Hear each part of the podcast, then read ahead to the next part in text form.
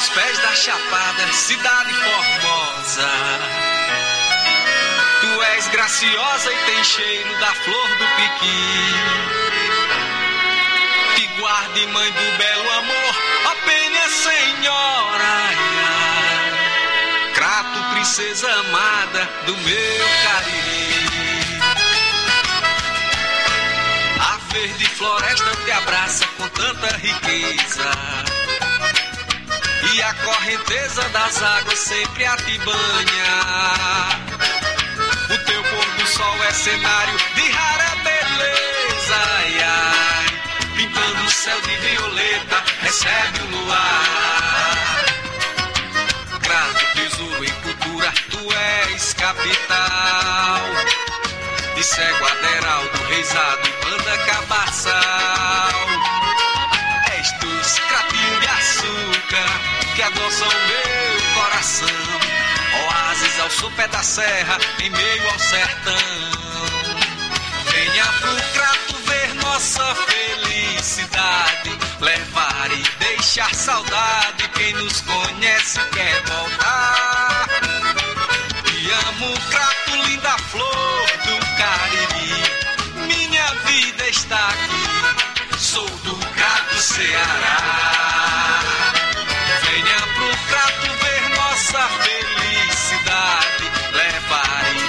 Deixar saudade. Quem nos conhece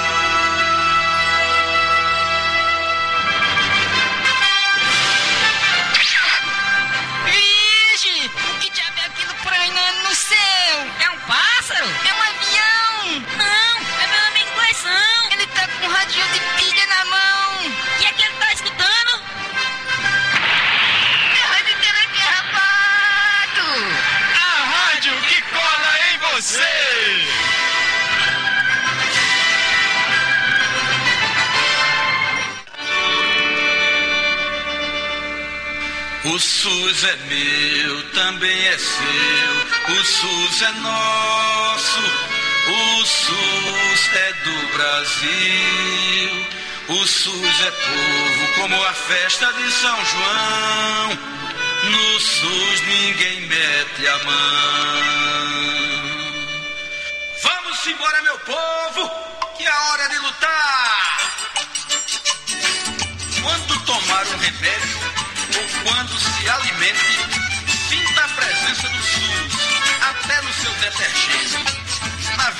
Ou pesquisa, no controle da Anvisa, na vacina e a produção do nosso medicamento, SUS é quase 100% saúde e educação.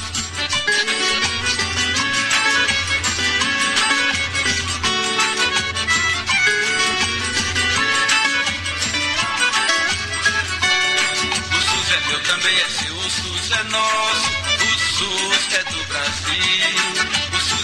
Como a festa de São João, no SUS ninguém mete a mão. O SUS é povo como festa de São João. No SUS ninguém mete a mão. No SUS ninguém mete a mão. O SUS está presente em nossa vida de tantas formas que você nem imagina. No dia a dia do idoso e da idosa, homem, mulher, menino, menina. O SUS está conosco em toda parte, na prevenção, na promoção da saúde. Tá no remédio, cuidando do coração. No SUS ninguém mete a mão. Tá no remédio cuidando do coração.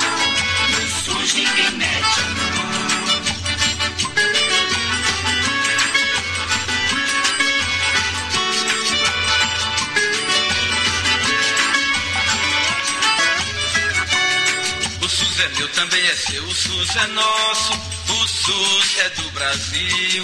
O SUS é povo como festa de São João, no SUS ninguém mete a mão. O SUS é meu, também é seu. O SUS é nosso. O SUS é do Brasil. O SUS é povo como festa de São João. No SUS ninguém mete a mão. O SUS é povo como festa de São João. No SUS ninguém mete a mão. Ninguém mete a mão. No SUS ninguém mete a mão. Oi, Sara. Oi, Isabelle. Vai começar o programa Minuto Mais Saúde, da Rádio Literária Carrapato. Eu vou ficar ligadinha aí.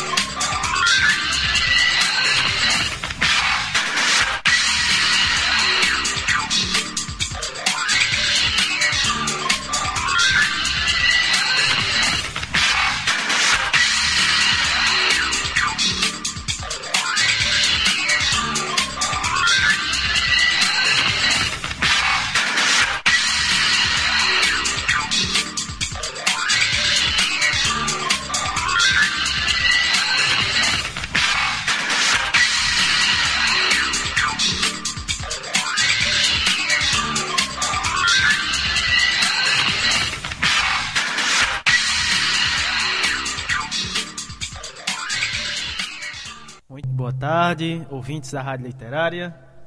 Estamos começando mais um programa Minuto Mais Saúde, direto da sua Rádio Literária Carrapato.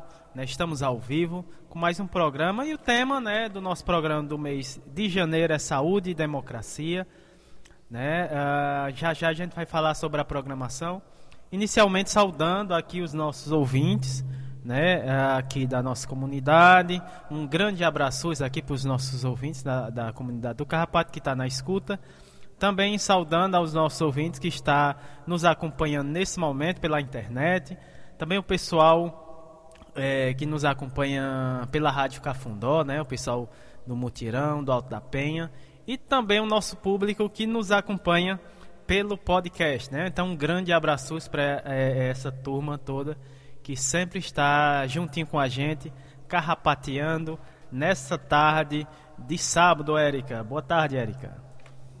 Boa tarde, Samuel. Né, dizer que a gente está muito feliz, né, com encerrando hoje a programação do mês de janeiro, né, mas já fechando a programação agora do mês de fevereiro e dizer também que a gente retom nessa retomada da programação do mês de janeiro, a gente está apresentando os projetos de comunicação popular, né, a, ao qual a gente também está fazendo parte dessa grande equipe, né, não só na questão do, do, do projeto como uma, uma, um investimento, mas no processo formativo, nas reuniões, nos acompanhamentos, né, de toda a equipe técnica lá da Fiocruz Brasília e nossos colegas também que estão também colaborando com a programação agora desse, a partir desse mês de fevereiro.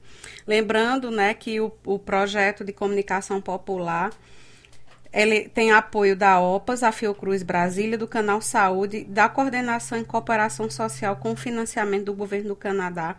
E a partir dessa programação agora do mês de janeiro, né, nós vamos conhecer os 15 projetos selecionados e nos aproximar de uma comunicação mais participativa, inclusiva e democrática. Não é isso, Samuel? Exatamente, Exatamente Érica. E agora, né, para com começar aqui o nosso programa, sempre a gente começa é, trazendo né, é, a utilidade pública, trazendo as informações referentes aos casos de Covid aqui da nossa cidade. Esses dados que são fornecidos pela Secretaria Municipal de Saúde aqui da nossa cidade do Crato, vamos a eles. São dados do dia 27 de janeiro de 2023, né? Ah, vamos a eles. Caso suspeito, zerado, né? Aqui na nossa cidade também zerado uh, o número de internados. Casos confirmados aqui da nossa cidade, 26.714, recuperados 26.441, é, casos descartados 47.508, é, total de óbitos aqui da nossa cidade referente à Covid 263, né? Em isolamento temos sete pessoas. total de notificações, no geral, né? É, chegamos a 74.222 notificações aqui na nossa cidade referente aos casos de Covid. A gente traz também os dados referente à vacinação aqui, dessa vez no estado, né? Então a gente traz o vacinômetro estadual. Uh, são dados referentes, deixa eu ver aqui, ao dia 26 de janeiro de 2023, fornecido pela Secretaria Estadual de Saúde. Vamos a essas informações. É, total de doses aplicadas aqui no nosso estado, chegamos a 34 milhões 104.211, sendo, né, primeira dose 9 milhões 830 145, dose única 8 milhões 247 mil 133 uh, doses adicionais aqui no nosso estado, chegamos a 5 milhões 427.898, né? Primeira dose de reforço, é, temos 7.802.213 e a segunda dose de reforço aqui no nosso estado, né? Diz, apenas, viu, Érica? Apenas 17.180, né? Esses são é, os dados referentes ao vacinômetro aqui no nosso estado. É, a gente está sempre destacando a questão do vacinômetro, né, para que a população complete as doses. Procure o posto de saúde, procure a central de vacinação, né, que aqui a gente também tem, para dar todo um suporte. E a gente continua né, né, nesse incentivo, na divulgação, cada vez mais da importância das vacinas. É isso, Samuel? Exatamente, né? Então é, a gente sempre ressalta aqui no nosso programa a importância né, da vacinação, de você completar né, o, o, quadro de vacinação. Quem não tomou ainda a primeira dose de reforço, né, é, tem alguns pontos disponíveis e também a segunda dose de reforço, que é importantíssimo, né? Vamos de abraços, Érica? Vamos sim, né? E o abraço mais que especial, né, para os nossos amigos, nossos colaboradores, né? Em especial a Patrícia Silva, da Rede Humaniza SUS, que já disse aqui que já está coladinha. Nossa querida Eita, professora Lohane Solano, professor Ricardo Cecim, a Graça Portela, lá da Fiocruz, Rio de Janeiro, a nossa grande parceira, a Rádio Paulo Freire, da Universidade Federal de Pernambuco, a Margarida Pereira, o doutor Olivandro, né, lá da Paraíba, do, da equipe do Mutirão 1, que em breve, agora em fevereiro, vai retomar com a nossa programação também. Já já vamos falar da temática a ser abordada agora no mês de fevereiro. A gente já tem pauta para mês de fevereiro, março e até abril. A gente já está construindo, né, organizando toda essa programação. E esse abraço também especial para a equipe do Mutirão 1, a CS Sandra, a Edinalda, a Gisele, o Cícero, a Simone, o Mimil, da enfermeira Daiane, a técnica Dona do Carmo, a dentista Nara, a TSB Ceone, o auxiliar de serviço Dona Gorete e da recepção Samile. Também ao querido professor Alcindo Ferla, que participou com a gente na programação agora de janeiro, né? Nosso grande também amigo Ney Vital, do programa Nas Asas da Asa Branca, da Rádio Cidade 870 de Petrolina. Professor Itamar Laje, a Paula Érica, a ANEPS de Sergipe, o Movimento SUS nas ruas, a nossa grande também parceira, Rádio Cafundó, né? É uma outra rádio comunitária aqui no Crato, que também faz a, a retransmissão da programação do programa Minuto Mais todas as segundas-feiras, a partir das 15 horas. E a Rádio Cafundó, ela abrange mais duas comunidades, que é o Mutirão e o Alto da Penha. Nossa querida Jaqueline Abrantes, que também faz parte do Prosa RS. E a todos os nossos ouvintes, em especial nossa querida comunidade aqui do Carrapato e comunidade aqui Circunvizinho. Lembrando que agora em fevereiro, né, Samuel, vamos retomar a feira, né? A gente já está perguntando. Então vamos fortalecer cada vez mais né, essa economia solidária que está sendo desenvolvida já há dois anos. Já há dois anos, né? Vai fazer dois anos agora em fevereiro, né? A FEPROAF. E está voltando agora dia 11 de fevereiro, né? É, iniciando aí a programação é, anual de feiras aqui na comunidade. E falar em programação, vamos à programação de hoje? Vamos, vamos é, na nossa programação do programa de hoje, né, trazendo aqui os nossos convidados e colaboradores.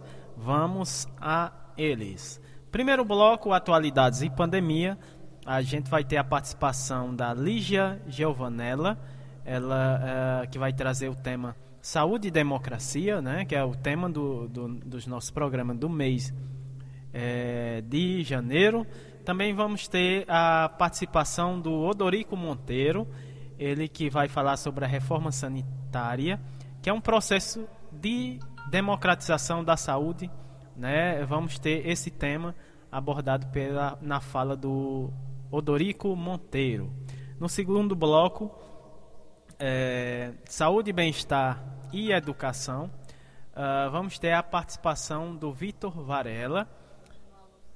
Hoje no, no, Alô, no, no Alô Doutor, né, vamos ter a fala do Dr. Vitor Varela, né? Ele vai falar sobre acidentes domésticos em crianças.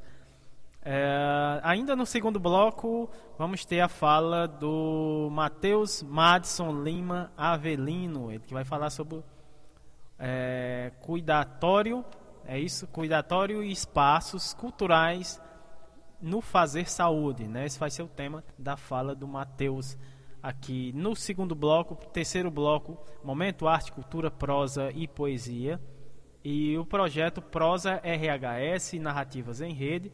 E também temos nesse bloco é, o projeto Nordestinados a Ler, é, hoje vamos conhecer mais uma iniciativa, né, que faz parte do, do, do projeto, né, que a gente está inserido, né, comunicação popular em saúde, né, que é uma iniciativa da Fiocruz Brasília e da OPAS, né. Então a gente está sempre trazendo essas iniciativas aqui no nosso programa e hoje a gente vai conhecer um pouco da comunicação positiva, né, reduzindo o impacto das fake news nas políticas públicas de saúde. É, vamos conhecer essa iniciativa com a Cláudia Espinola Leal Costa. Ela vai falar um, um pouco sobre é, essa iniciativa muito bacana. Hoje vamos ter é, Nordestinados a Ler com a Luciana Bessa.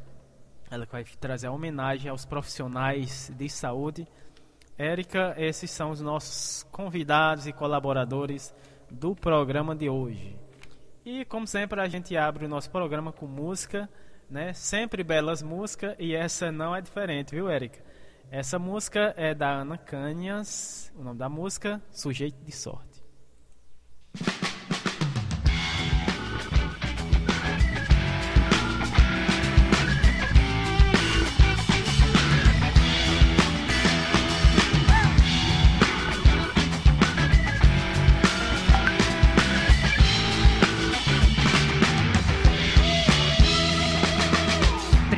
Evidentemente eu posso me considerar um sujeito de sorte, porque apesar de muito moço, me sinto são e salve forte. Tenho comigo pensado, Deus é brasileiro e anda do meu lado.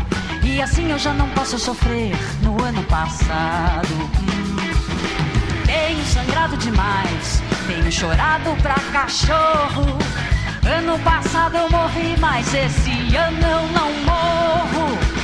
Tenho sangrado demais, tenho chorado pra cachorro. Ano passado eu morri, mas esse ano eu não morro.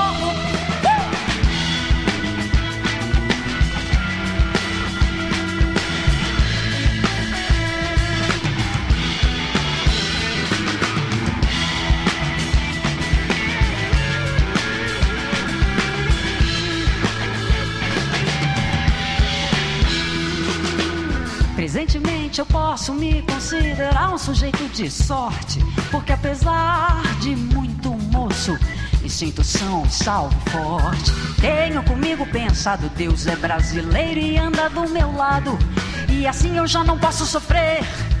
No ano passado, tenho sangrado demais, tenho chorado pra cachorro. Ano passado eu morri, mas esse ano eu não morro, não.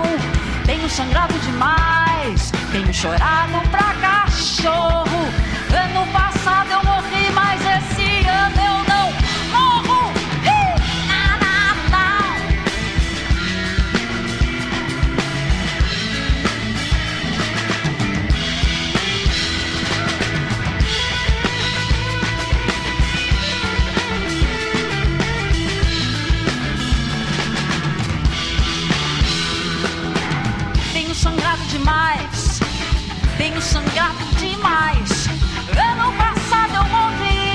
Esse ano eu não, não, não, tenho sangrado demais, sangrado demais.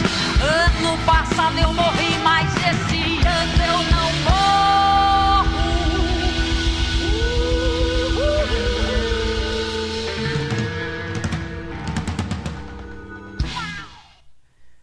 Tá aí abrindo o nosso programa de hoje com a música Sujeito de Sorte é, com a Ana Canhas. Uh, Érica, aproveitar aqui, né, é, mandar um abraço aqui para o Paulo Fuisca, ele está na escuta do nosso programa, um dos grandes colaboradores aqui das ações culturais aqui na comunidade. Grande abraço, Paulo. Uh, vamos começar aqui a nossa participação no bloco 1, Atualidades e Pandemia. E a nossa primeira convidada e colaboradora é a Lígia Giovanella, ela que é médica sanitarista, doutora em saúde pública, também professora e pesquisadora uh, sênior da Escola Nacional de Saúde Pública da Fiocruz e uma das coordenadoras eh, da rede de pesquisa em atenção primária à saúde da Abrasco. Né? Ela fala lá do Rio de Janeiro, né, na cidade do Rio de Janeiro, e vamos ouvir a fala da doutora Lígia ela que vai falar sobre o tema saúde e democracia. Boa tarde, doutora Lígia. Olá, pessoal. Sou Lígia Giovanella, médica sanitarista, professora e pesquisadora da Escola Nacional de Saúde Pública da Fundação Oswaldo Cruz, da Fiocruz, né? Estou na Rádio Literária Carrapato, no programa Minuto Mais Saúde, falando aqui do Rio de Janeiro, e vou conversar com vocês hoje sobre o tema saúde e democracia. E agradeço muito o convite da Érica para participar aqui do programa. Em primeiro lugar, democracia é saúde, porque somente com democracia, com participação social, é que se podem formular políticas de saúde que respondem às necessidades de saúde da população e garante o direito universal à saúde. Por isso, com a criação do Sistema Único de Saúde a partir da Constituição Federal de 1988, no processo de redemocratização do país, foram criados conselhos municipais de saúde, conselhos estaduais de saúde e o Conselho Nacional de Saúde, né, com participação de usuários do SUS, de profissionais de saúde do SUS e gestores e gerentes do Sistema Único de Saúde, e a cada quatro anos se realizam conferências de saúde nos municípios, estados e no nível nacional em Brasília. Você já participou de alguma dessas conferências de saúde?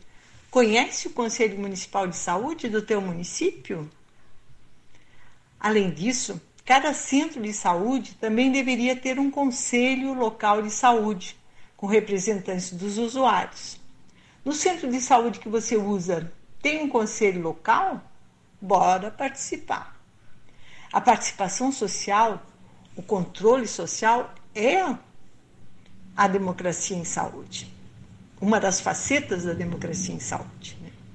Saúde é democracia e democracia é saúde foi o tema da 16ª Conferência Nacional de Saúde, realizada em 2019.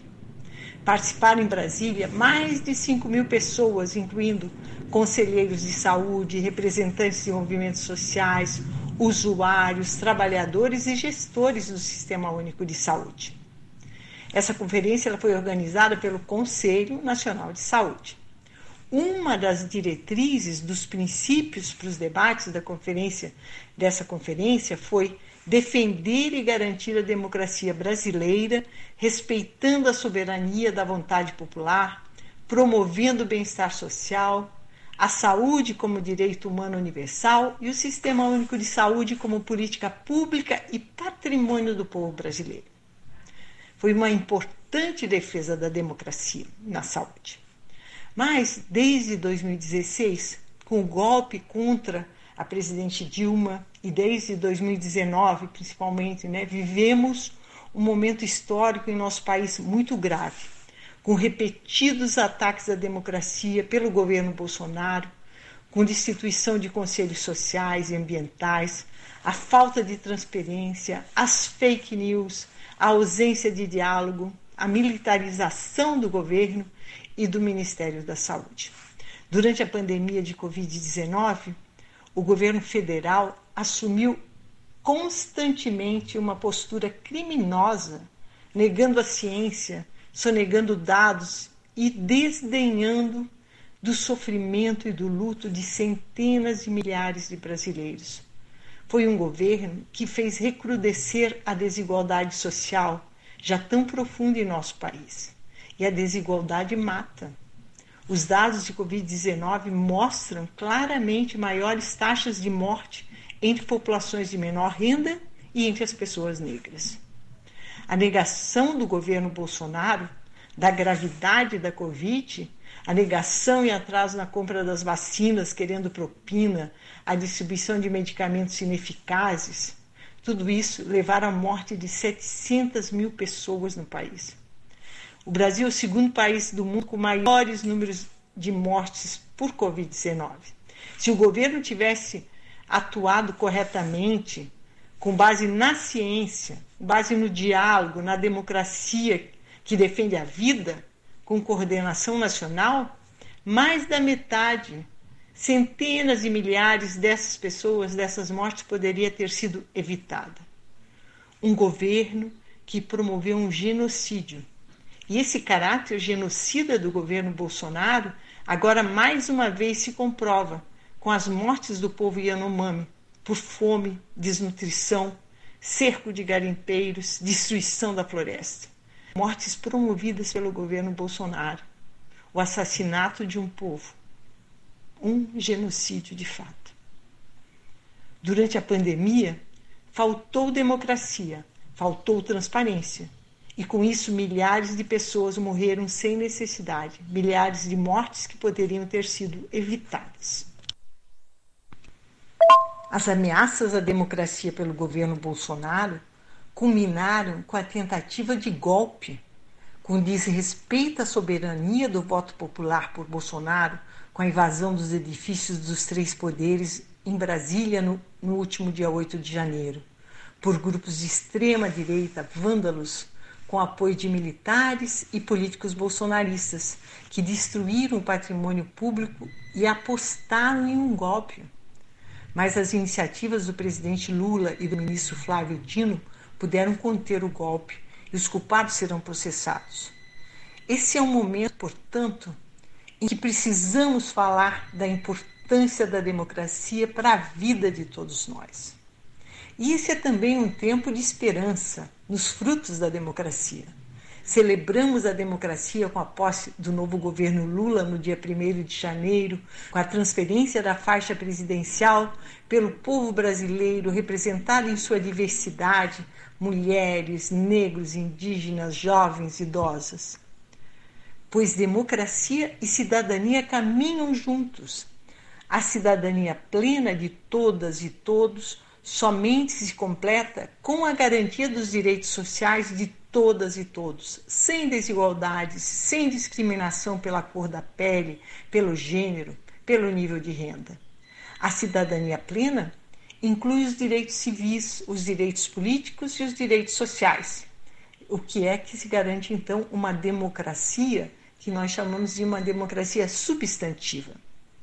A cidadania plena ela inclui os direitos civis da liberdade de expressão, de imprensa, religião, de pensamento. Todos são iguais perante a lei. Inclui os direitos políticos, o direito à participação no exercício do poder político, o direito de organização de sindicatos, o direito de constituir os partidos políticos, né? então o direito de votar e de ser votado. E os direitos sociais, o direito ao bem-estar social e econômico, o direito a uma vida digna, né?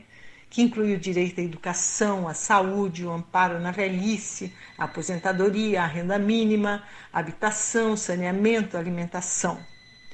Uma democracia somente é substantiva com cidadania plena, com garantia dos direitos civis, políticos e sociais para todos e todas as cidadãs um golpe como pretendido em 8 de janeiro, incentivado pelos bolsonaristas, seria a abolição de todos esses direitos. Nos últimos anos, sofremos muitos retrocessos, com desproteção social e do trabalho promovida pelo governo Bolsonaro, com desemprego, com reforma trabalhista, com precarização do trabalho, com reforma da Previdência, com redução e atraso na concessão de aposentadorias, com aumento da insegurança alimentar, a volta da fome, com 33 milhões de pessoas passando fome, com aumento profundo das desigualdades sociais. As ruas do Rio de Janeiro estão muito tristes, cheias de pessoas abandonadas dormindo nas ruas.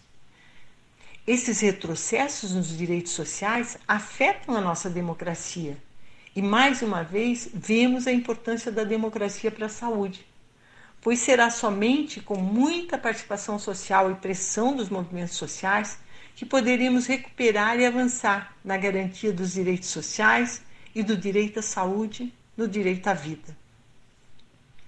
Mas esse é um, certamente um tempo de esperança, com um novo governo democrático nós da saúde coletiva estamos muito felizes com a nossa nova ministra da Saúde, Anísia Trindade, que foi presidente da Fiocruz, uma mulher competente que defende a ciência, tem experiência em gestão pública da Fiocruz e defende o SUS. O Ministério da Saúde em que todos os secretários são técnicos competentes e defensores do SUS. Uma diferença enorme do ministério anterior que ameaçou o SUS.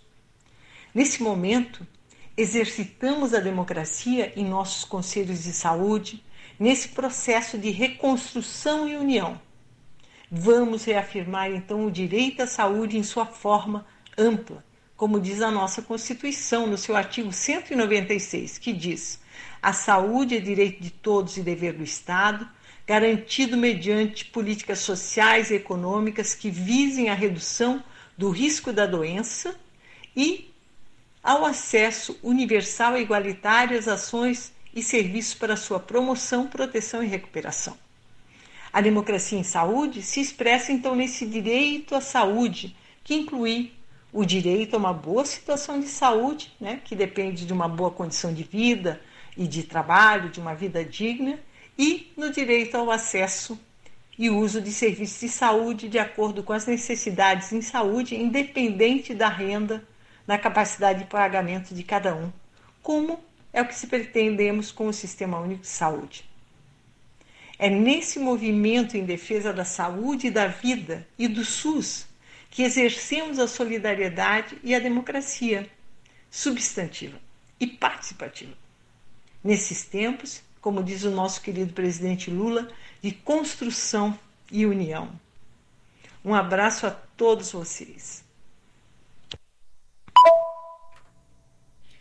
A gente é quem agradece, doutora Lígia, né? É muito importante aqui a sua fala, né? E também dizer, né, que esse é um ano que a gente vai ter a 17ª Conferência Nacional de Saúde, que vai ser realizada entre os dias 2 e 5 de julho, né, que a partir agora de fevereiro até março vai ter as etapas municipais. E o tema, né, da conferência da 17ª Conferência Nacional de Saúde é garantir direitos e defender o SUS a vida e a democracia. Amanhã vai ser outro dia, né? Então a gente quer já se compromete, né, a estar tá também divulgando a realização da, da 17ª Conferência Nacional de Saúde, mas também vamos dar um enfoque, né, Samuel, à Conferência Municipal de Saúde, assim que for definida aqui no município do Crato, né, geralmente tem as, as conferências distritais, né, então a gente vai ter uma ampla divulgação e mobilização da comunidade, né, para que as pessoas participem, porque defender o SUS também é participar dele, né? É usar, mas é defender e participar acima de tudo. Então a gente fica muito feliz com a sua participação, doutora Lígia. Dando continuidade aqui o nosso primeiro bloco, temos agora vamos ter a fala do Odorico Monteiro, ele que é médico e doutor em saúde coletiva pela Unicamp com pós-doutorado na Universidade de Montreal, no Canadá. Também pesquisador da Fiocruz Ceará, uh, coordenador da Câmara de Inovação, uh, Produção e Empreendedorismo da Fiocruz Ceará. Também coordenador do mestrado em Saúde eh, da Família uh, da Faculdade de Medicina UFC Sobral É, na área política, Odorico Monteiro é vice-presidente do PSB Ceará e foi deputado federal entre os anos de 2015 a 2018, quando foi vice-presidente da Comissão é, de Seguridade Social e Família da Câmara dos Deputados. Também foi secretário de Saúde de Fortaleza, Sobral, Quixadá e Capuí. Ele fala da, aqui né, da cidade de Fortaleza, no Ceará, e ele vai trazer o tema reforma sanitária, um processo de democratização da saúde. Vamos ouvir o Odorico Monteiro. Boa tarde. Gostaria de desejar uma boa tarde a todos os ouvintes da Rádio Carrapato, agradecer a Érica Formiga, parabenizar ela por esse trabalho fantástico que ela faz aí de divulgação do SUS, das políticas de saúde, promoção, como também o Samuel Nascimento. É, então, eu gostaria de, de, de, trabalhar, o seu convite, Érica, foi para que eu trabalhasse aqui com vocês uma reflexão sobre a questão da reforma sanitária brasileira. É, esse é um tema muito importante, a gente tem hoje, aí, sem dúvida nenhuma, um legado importante desse movimento da reforma sanitária brasileira. Esse movimento nasce na resistência à ditadura militar. Esse movimento, ele não só nasce no Brasil, mas ele tem uma uh, participação importante de vários intelectuais, pesquisadores, professores de vários países da América Latina e eu gostaria então de, de, contextualizar essa questão da reforma sanitária brasileira, mais ou menos tipificando em quatro, em, em, em quatro dimensões. Né?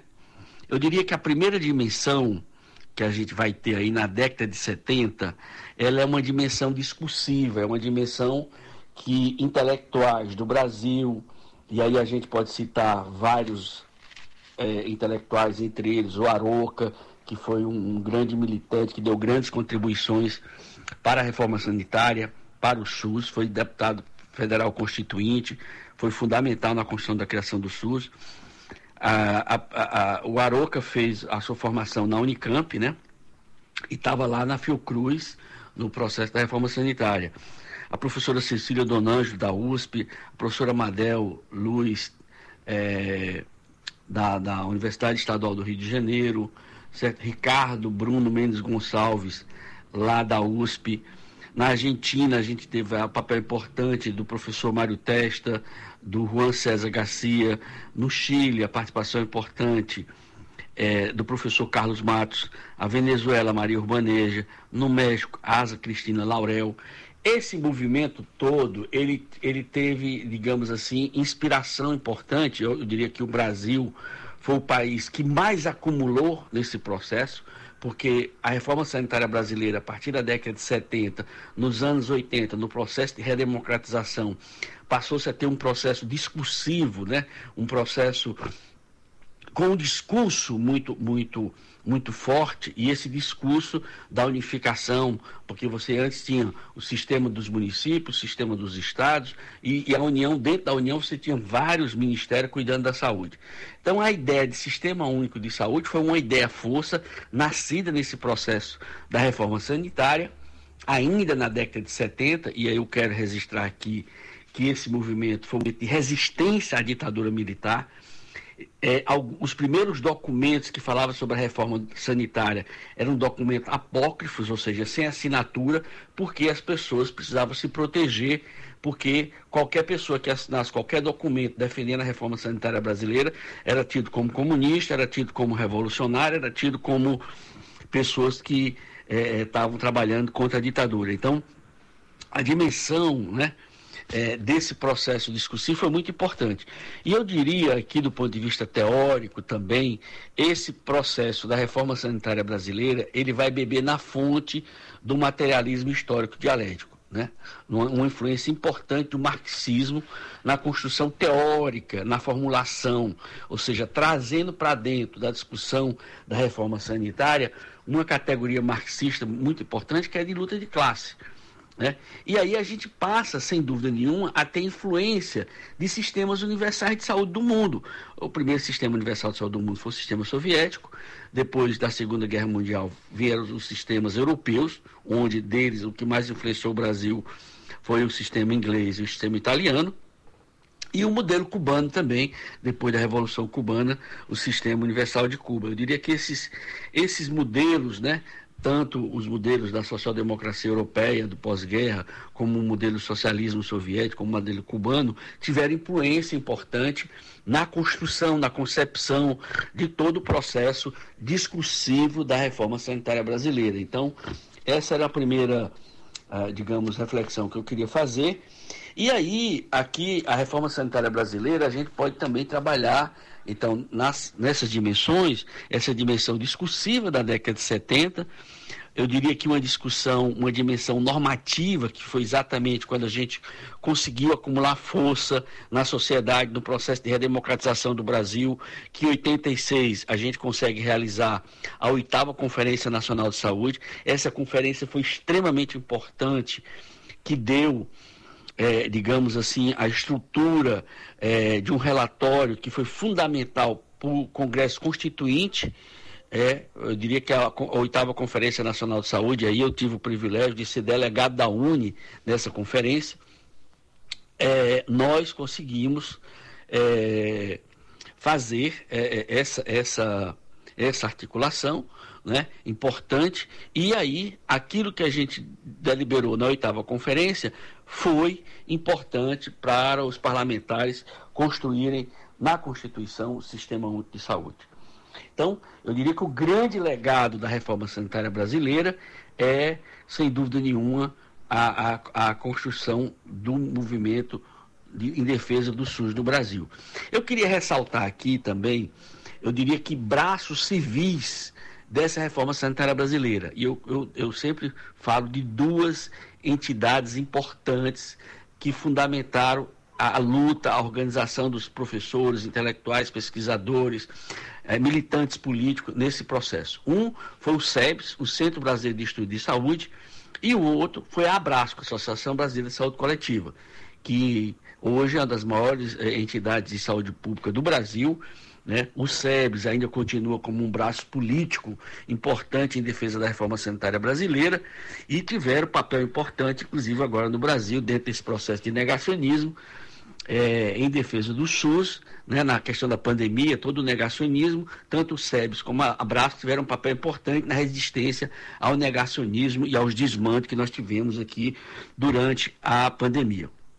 Então, eu queria ressaltar então essa dimensão discursiva, essa discussão normativa foi quando a gente colocou o discurso na lei, ou seja, aquilo que era discurso, que era o debate, que era o desejo, era o sonho, virou é, é uma cláusula pétrea da Constituição, ou seja, virou uma, o, o artigo 196 da Constituição brasileira, é um dos artigos mais modernos né, do mundo. E, e, e, sem dúvida nenhuma é um, um, artigo que não só coloca a saúde como um direito de todos, um dever do Estado, como também esse artigo 196 vai trabalhar a importância das dimensão é, dos determinantes sociais é, da saúde, né? Os condicionantes e os determinantes sociais de saúde. Vai trabalhar exatamente com essa questão de determinantes sociais de saúde, que é da maior importância isso, colocando que a saúde é um direito de todos e um dever do Estado, mas deve ser é, é, ser elaborado políticas sociais e econômicas para a redução do risco do adoecer. Então, faz essa dimensão de determinantes sociais de saúde já na Constituição, que é muito importante. E aí, sem dúvida nenhuma, todas as políticas intersetoriais que a gente tem construído para redução da, da, da, da pobreza, política habitacional, política de mobilidade urbana, política de moradia, política de saneamento, são fundamentais para a questão da saúde. Eu diria que uma outra dimensão que a gente passou a ter na década de 90 foi uma dimensão da prática, né? da municipalização, uma dimensão é, onde aquela política que estava na Constituição ela, ela foi se colocar na prática. Né? E eu ressalto uma coisa importante, que foi a nona Conferência Nacional de Saúde de 92. A oitava foi em 86, A, a nona foi em 92, onde trabalhou ali a saúde, municipalização é o caminho, e se deu norte para todo o processo de municipalização e foi fundamental.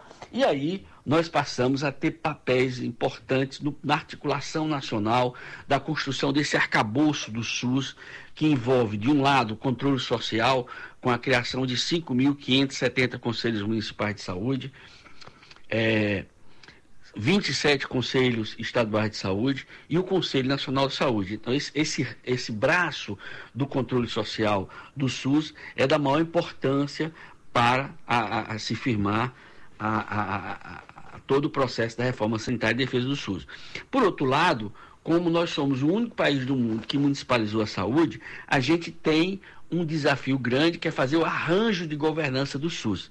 Esse arranjo foi, foi muito bem estruturado, que é outra coisa importante, que é a articulação de comissões regionais de saúde, comissões estaduais de saúde, que são as CIBs, é, é, é, inter, é, é, são articulações interfederativas, e a tripartite, que é a comissão tripartite. Então, no, na, no Ministério da Saúde, juntamente com o CONAS, que é o representante dos secretários dos estados, e o CONASEMES, que é representante dos secretários é, municipais. Inclusive, hoje o presidente do Conasems é um cearense, né, o William Freire, aí da região do Cariri, de Aurora. É, nós temos um cearense que é o secretário executivo do CONAS, que é o Conselho é, Nacional de Secretários de Saúde, que é o doutor Jurandir Frutuoso. E, é, é, sem dúvida nenhuma, a gente tem aí esse processo importante é, da estruturação desse desenho interfederativo, dessa governança interfederativa do SUS. Então, de um lado, você tem o controle social, que é os, os, conselhos, né? Do outro lado, a gente tem esse desenho de governança tripartite e a gente tem um processo importante de debate, de discussão, que isso foi fruto do movimento da reforma sanitária brasileira, que são as conferências, né? A cada quatro anos, a gente realiza as conferências municipais de saúde, as conferências estaduais e a conferência nacional. São, é uma conferência nacional com etapas que são realizadas é, como conferências municipais, estaduais e Conferência Nacional. Bom, é, eu queria dizer que o, eu, eu, diria que a última dimensão que a gente pode colocar nesse processo da reforma sanitária brasileira, eu, eu diria que é essa dimensão de reafirmamento da década de 2000.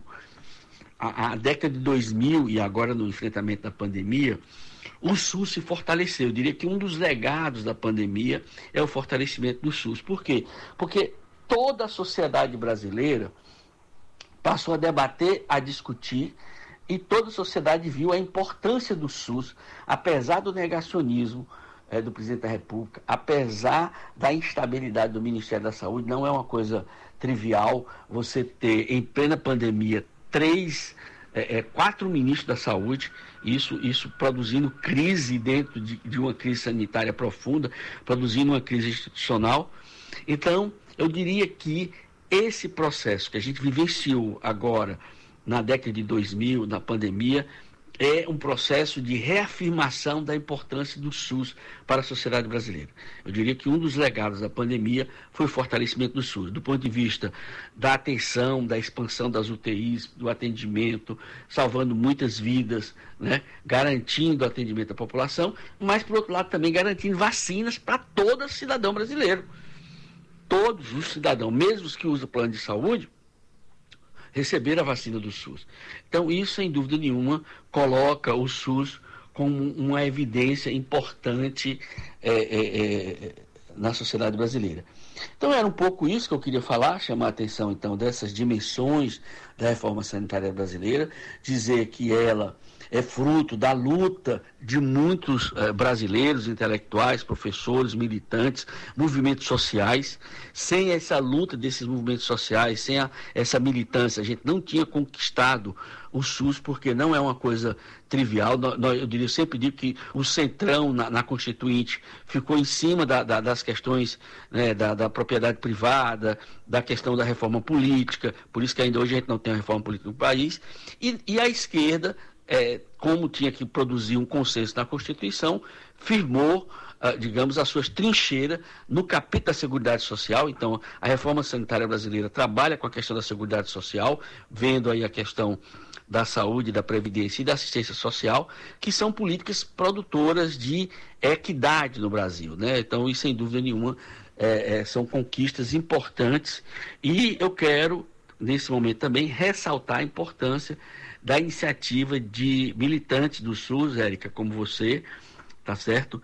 É, com esse programa que você tem aí na rádio uh, Carrapato, é, divulgando a importância do SUS para a sociedade, debatendo, discutindo e criando, sem dúvida nenhuma, mais adesão social na defesa desse Sistema Único de Saúde, que é o maior sistema universal de saúde do mundo. Nenhum país com mais de 60, de, 100, de 200 milhões de habitantes tem sistema universal. Nós somos o único com mais de 100 milhões de habitantes com sistema universal.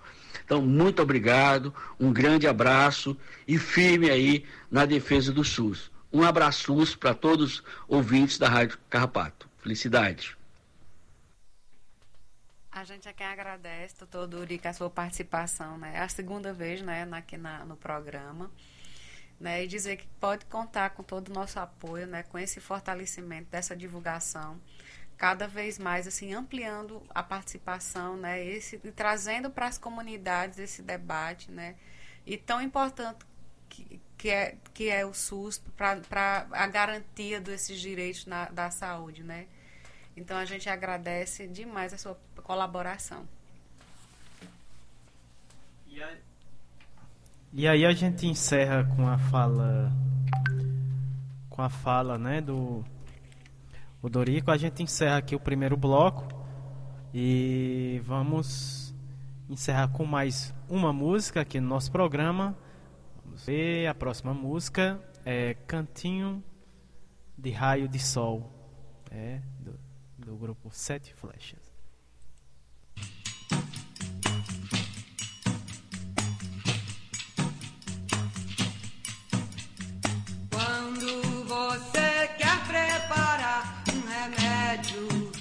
Salutar, põe um cadinho de raio de sol e um pouquinho da luz do luar. Põe um cadinho de raio de sol pouquinho da luz do luar. E tem que mexer, tem que misturar um pouquinho de raio de sol e um cadinho da luz do luar.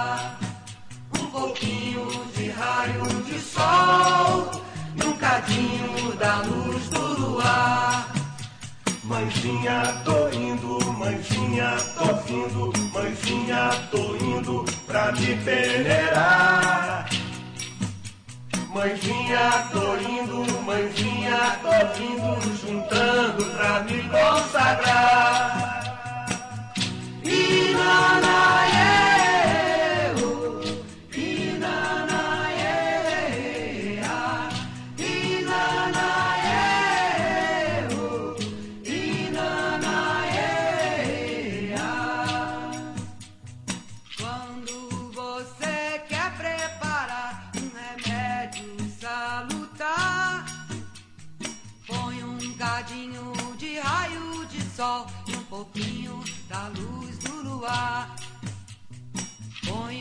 Cadinho de raio de sol e um pouquinho da luz do luar. E tem que mexer, tem que misturar um pouquinho de raio de sol e um cadinho da luz do luar. Um pouquinho de raio de sol e um cadinho da luz do luar. Mãezinha, tô indo, mãezinha, tô vindo, mãezinha, tô indo pra me peneirar. Mãezinha, tô indo, mãezinha, tô vindo, juntando pra me consagrar. E na, é,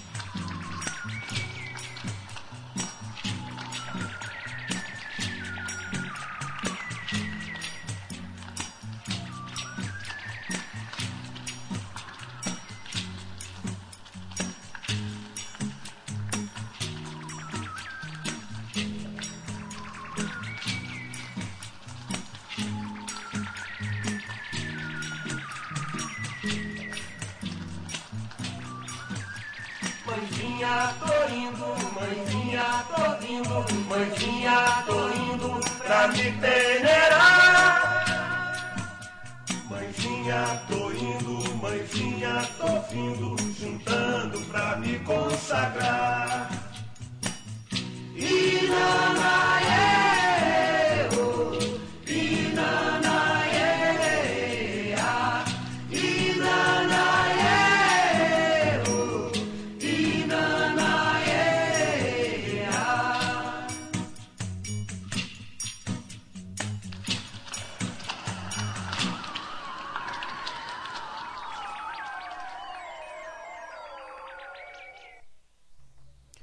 Estamos de volta com o programa Minuto Mais Saúde, dando início ao segundo bloco uh, aqui do nosso programa. O segundo bloco, né, Saúde, Bem-Estar e Educação.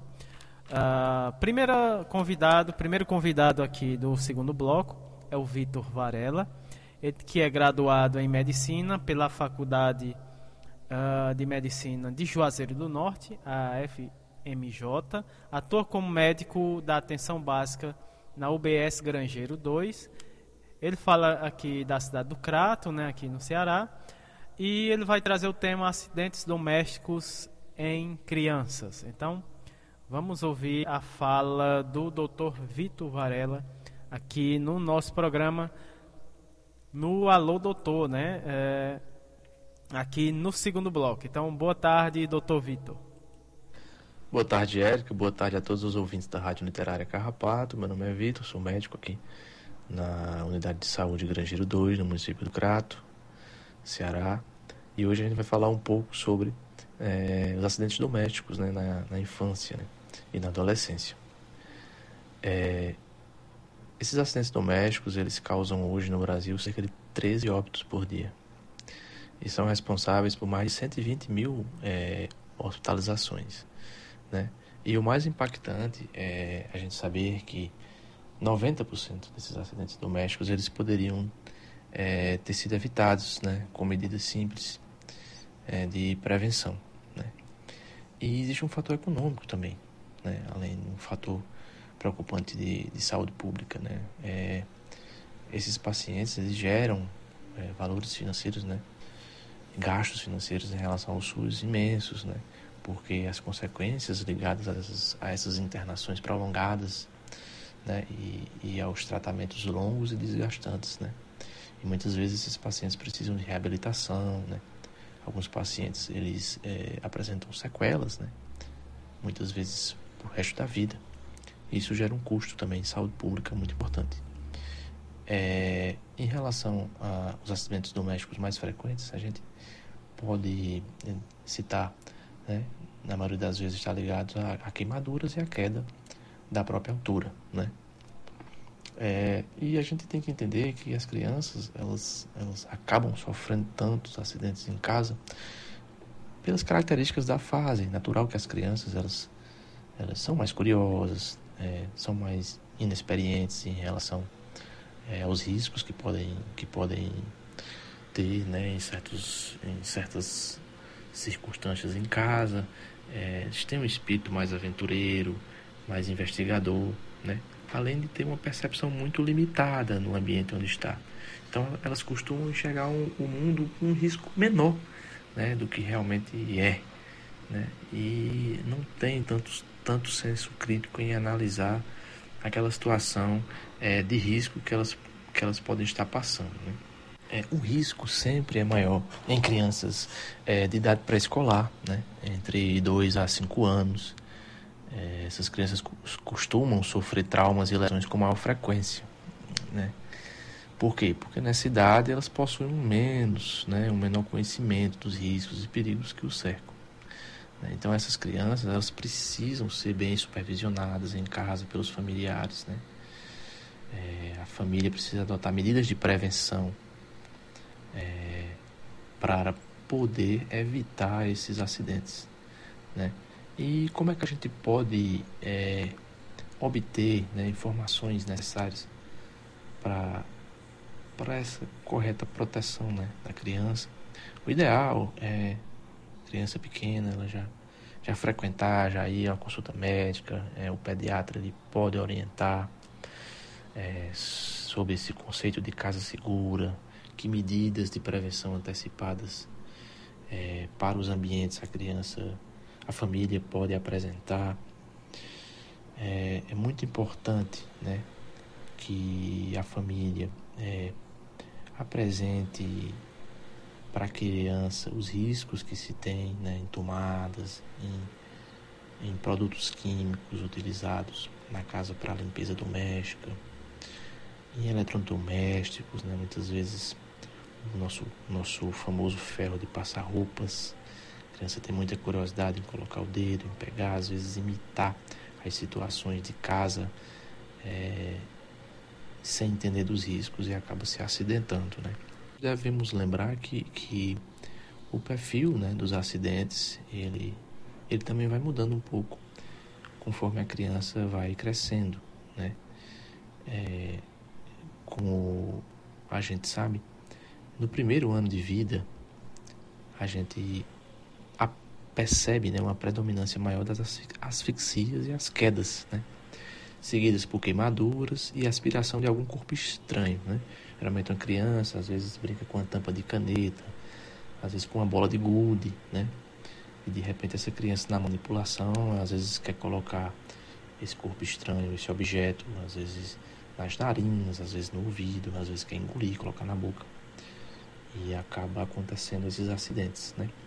Geralmente a partir dos dois anos de idade, as quedas, elas lideram o ranking, né? E, e os maiores de cinco anos, a gente percebe mais a ocorrência de, de traumas, né, com fraturas ósseas, choques elétricos.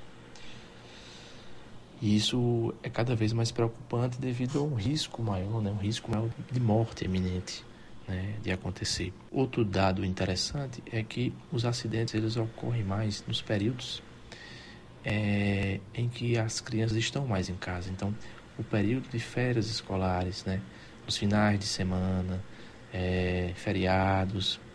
É, é, isso sempre assim, naquele horário mais ou menos no final da tarde, começo da noite. É, estatisticamente são, são os momentos em que é, os riscos em se ter um acidente doméstico eles aumentam é, consideravelmente. Então a família ela precisa é, criar situações né, para que não hajam é, que não ocorram esses acidentes né, na rotina das crianças. Né? Então, quando os ambientes de convívio são ambientes estressantes, é, quando os familiares eles não têm é, tanto é, interação com as crianças, tanto, é, às vezes um familiar ele não tem é, não recebeu muitas vezes, quando o familiar era criança, a mesma instrução de educação. É, às vezes é um familiar que acaba também não prestando tanta atenção é, aos seus filhos e o ciclo acaba se repetindo. E isso acontece rotineiramente e estatisticamente são é, essas famílias em que os acidentes mais ocorrem. Então a gente tem que entender que cozinha, banheiro, corredor, escada, quarto, sala são ambientes que têm estatisticamente o maior risco de ocorrer acidentes. Então a gente tem que ter cuidado com panela, é, com alguma, algum alimento que está sendo cozido, é, água fervente, né? o fogão às vezes um pouco mais baixo, a criança pode agarrar no cabo da panela e aconteceu um acidente, banheiro, pode acontecer um escorregão, é, corredores, a criança pode acabar tropeçando, escada, a criança às vezes gosta de brincar na escada, de subir, de descer correndo, pode levar uma queda. Essa criança pode sofrer um traumatismo craniano por conta da queda. Lembrar dos produtos de limpeza que devem ser sempre colocados em um ambiente é, elevado para que crianças de menor idade é, não tenham facilidade em conseguir acessar é, aquele material. Tomadas devem ter protetores de tomadas, mais ideal que seja, e a educação familiar. Né? Os pais precisam é, sempre mostrar para os seus filhos a necessidade de ter cuidado, né? de dizer que aquilo né, daquela forma não pode manipular, não pode pegar em panela que está no fogo, não pode colocar o dedo. Né? A criança tem muita essa curiosidade de colocar o dedo nas tomadas. E sempre ter algum familiar por perto, principalmente crianças entre 1 e 5 anos, né? não devem ficar desacompanhadas dentro de casa por muito tempo. Deve que sempre tenha um familiar próximo para que a gente possa é, cada vez mais diminuir o risco de acidentes. Casas que têm escadas, o ideal é a gente colocar aqueles protetores de escadas. É, cuidados também devem ser tomados com, às vezes, as crianças elas acabam mais de um de uma criança no mesmo quarto. Muitas vezes os pais gostam de comprar as camas é, beliches, né, que a gente chama, cama em cima da outra. Isso também tem que ter muito cuidado. É, os cobertores e lençóis, eles devem ser presos no pé da cama para evitar asfixia né, em crianças menores. É, a evitar colocar TV em cima, TV e abajur em cima de é, objetos que não estão bem fixos no chão ou de baixa altura para que crianças também menores não corram risco de querer puxar e acabar derrubando para cima delas. É, caso você tenha um, um tanque de lavar roupas, ele deve ter uma fixação adequada. A churrasqueira não pode estar numa altura é, de fácil acesso para crianças de até 5 anos. É, não é bom usar é, produtos como álcool líquido, deixar em ambiente em que a criança tem acesso. Né? A piscina, se sua casa tem piscina, ou às vezes tem é, às vezes as pessoas gostam de usar uma, uma a própria caixa d'água, fazer como uma forma de piscina. Então não, é bom se for uma caixa d'água não deixar essa caixa d'água cheia no momento em que não forem usar, deixar essa caixa d'água virada, vazia. A piscina precisa ter uma grade de proteção, ou mesmo aquelas lonas de proteção quando não usadas, né? portões e portas de saída. O ideal é que sempre estejam fechados ou trancados, né? É, deve também ser realizada uma busca periódica de plantas venenosas ou tóxicas. Muitas vezes a gente tem em casa algum jardim, a criança às vezes gosta de colocar, pegar a planta, é, manipular, às vezes colocar na boca. Muitas vezes é uma planta que pode produzir alguma substância que possa causar algum tipo de toxicidade à criança ou mesmo uma reação alérgica, né? E sempre bom lembrar produtos de limpeza, pesticidas, herbicidas ferramentas né, e outros objetos, um martelo, um alicate, é, às vezes até é, objetos da, da, da, própria cozinha, faca, garfo, sempre colocado em armários altos e trancados, para que a gente possa evitar ao máximo os acidentes domésticos. Né? Bom, era isso que eu queria passar para vocês, Érica, e a todos os ouvintes da Rádio Carrapato. Eu queria agradecer novamente pela oportunidade e até o breve. A gente é quem agradece, Vitor, a sua participação, né? E até breve. E a gente espera que o próximo seja ao vivo, não é isso, Samuel? Exatamente, Érica. Esperamos você, doutor Vitor, né, para estar tá participando aqui ao vivo do nosso programa. Estamos, né, é, ele já participou. Já. Já participou outras vezes, né? E esperamos ao vivo aqui já está feito o convite, né? Dando continuidade ao segundo ao segundo bloco, né, a, a, fala do segundo bloco, vamos ter agora a participação do Matheus Matson Lima Avelino. Ele que é fisioterapeuta com residência em atenção básica saúde da família e comunidade, mestre em ciências sociais e humanidades e Humanidades e pesquisador na área de, da diversidade étnico-racial, sexual e de gênero é, na saúde. Também é poeta e artesão. Uh, ele fala lá de Mossoró, no Rio Grande do Norte. Ele traz o tema Cuidatório e Espaços Culturais no Fazer é, Saúde é, aproveitando a oportunidade, dizer que esse é um espaço e uma temática que vai ser discutida no sexto Fórum Internacional de Diálogos Interprofissionais, e Práticas em Saúde, o Fundips, agora em Mossoró, nos dias 8, 9 e 10 de fevereiro. Tá certo, Samuel? Vamos ouvir a fala do Matheus Matson. Muito boa tarde, Matheus. Olá, Samuel. Olá, Érica. Olá, comunidade do Carrapato. Sou Matheus Matson, sou fisioterapeuta e estou aqui no programa Minuto Mais Saúde para falar um pouco dos espaços culturais que vão acontecer no FONDIPS, né, que é o nosso Fórum Internacional de Diálogos e Práticas Interprofissionais em Saúde, que vai acontecer nos dias 8, 9 e 10 de fevereiro, aqui na cidade de Mossoró.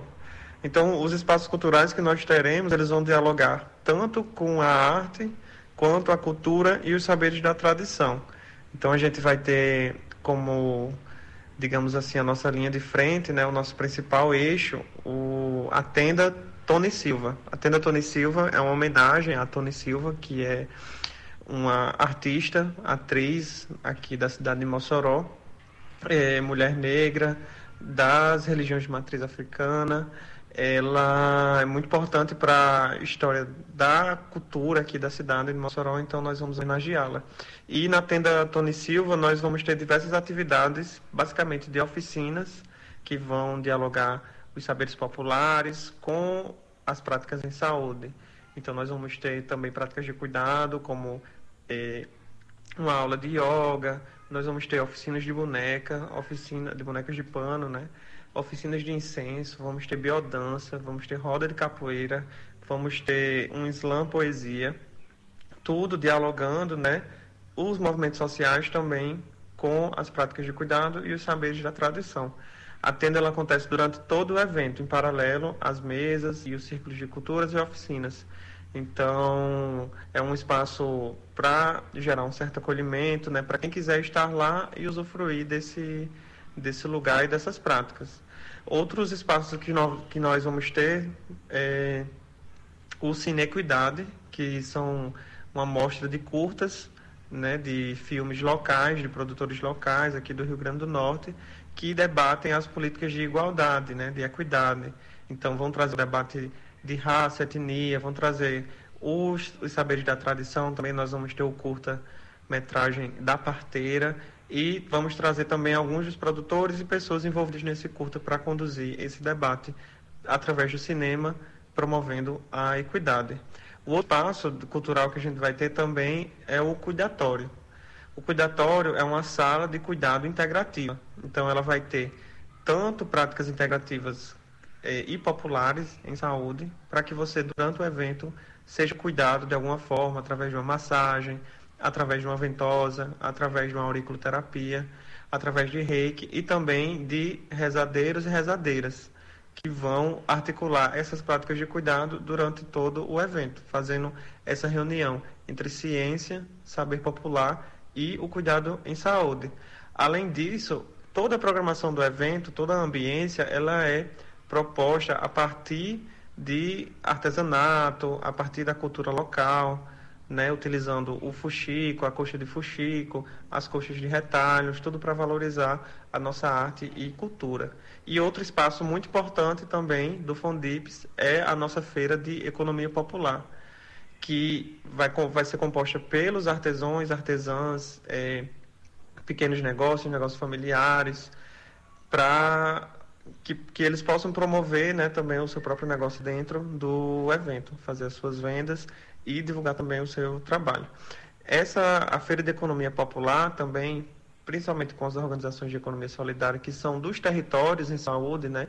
Então nós temos territórios que as próprias unidades básicas de saúde organizam é, grupos de economia solidária, economia popular, eles vão trazer essa experiência e também vão ter uma programação própria da Feira de Economia Popular, com oficinas de embalagem sustentável, oficinas de é, fotografia para divulgação do próprio produto. Então, esses são os principais espaços culturais, né? Ao, além desses espaços, que eles também são espaços físicos, ao longo de toda a programação, eh, a Comissão de Cultura, né, ela organiza algumas intervenções durante o evento, né? Cortejos, corredor do cuidado, intervenções de poesia, e todos os nossos espaços, eles sempre começam e terminam com alguma linguagem da arte e trazendo alguma coisa de cultura popular também, para a gente fazer sempre esse debate entre saúde e a arte no cuidado, né? Principalmente porque o tema desse ano é o tema de participação popular, né? É de povoar o SUS. Eu espero que vocês se animem com essa proposta e acredito que vai ser muito potente para a gente articular as próximas políticas de cuidado aqui da nossa região. Um abraço a todos e a todas. Bom, vocês ouviram, né, o Mats, o Matheus Matson, ele que falou sobre o cuidatório e espaços culturais uh, no fazer uh, saúde. Uh, vamos falar sobre mais um pouquinho, né, sobre o Fondips. É, temos o Instagram, né, do evento. Esse é o sexto Fórum Internacional de Diálogos e Práticas Interprofissionais em Saúde, que vai acontecer, é, vai começar, né, a partir do dia 8, aí, aí pega o dia 9 e até o dia 10 de fevereiro de 2023 vai acontecer lá em Mossoró, no Rio Grande do Norte, né? Você que ainda não segue, né, esse evento, é só procurar no Instagram arroba Fondips. É isso, Erika. E a gente encerra uh, aqui o segundo bloco e vamos ouvir música agora. Essa próxima música é do Simba. É o nome da música. Toda vez que eu dou um passo, o mundo sai do lugar.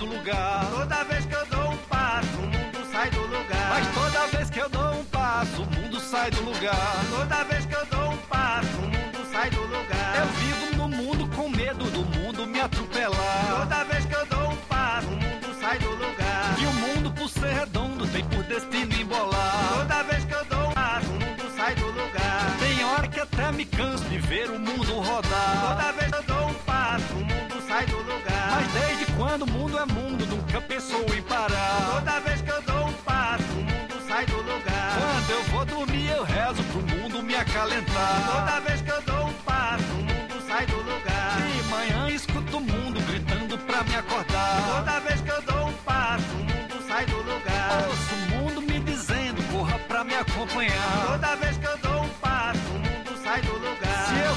atrás do mundo, vou gastar meu calcanhar. Toda vez que eu dou um passo, o mundo sai do lugar.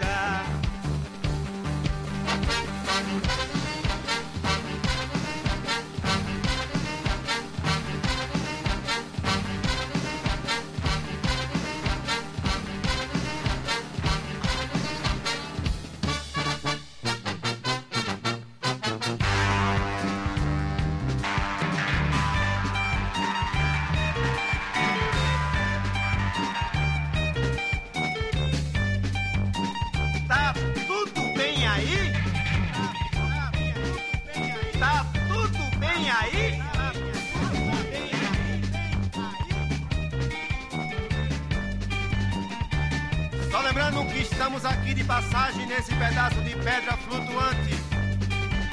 Lembrando que somos um pedaço de carne quase podre e ninguém é maior do que seu ninguém. Logo mais, verás.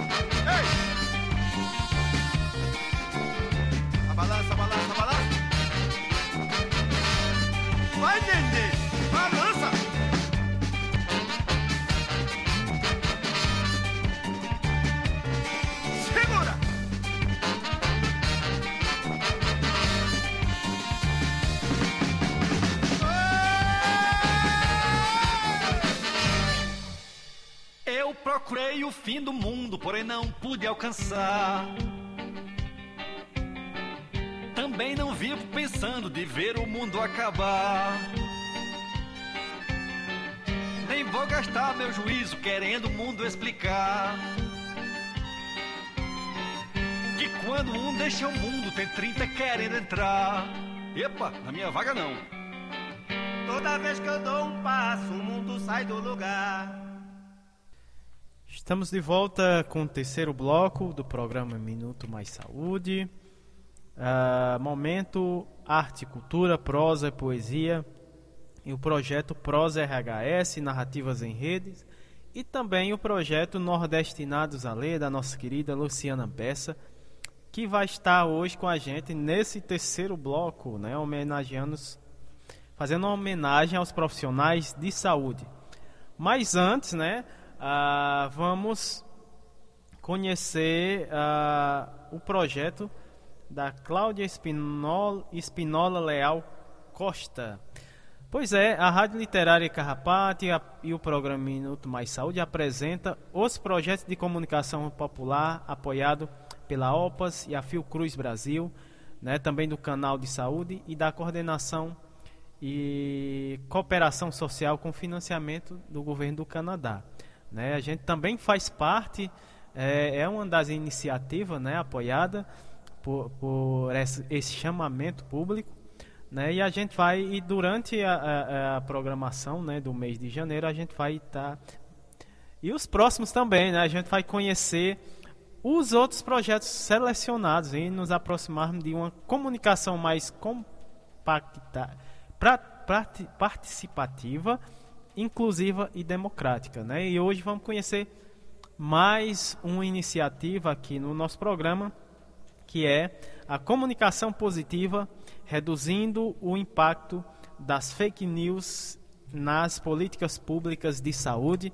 Quem vai falar sobre essa iniciativa é a Cláudia Espinola Leal Costa, ela que é mestra pela Universidade Aberta de Portugal, é, em estudos sobre as mulheres, gênero, cidadania e desenvolvimento, também graduação em pedagogia, é, também é coordenadora do núcleo do DF da Ação de Mulheres pela Equidade.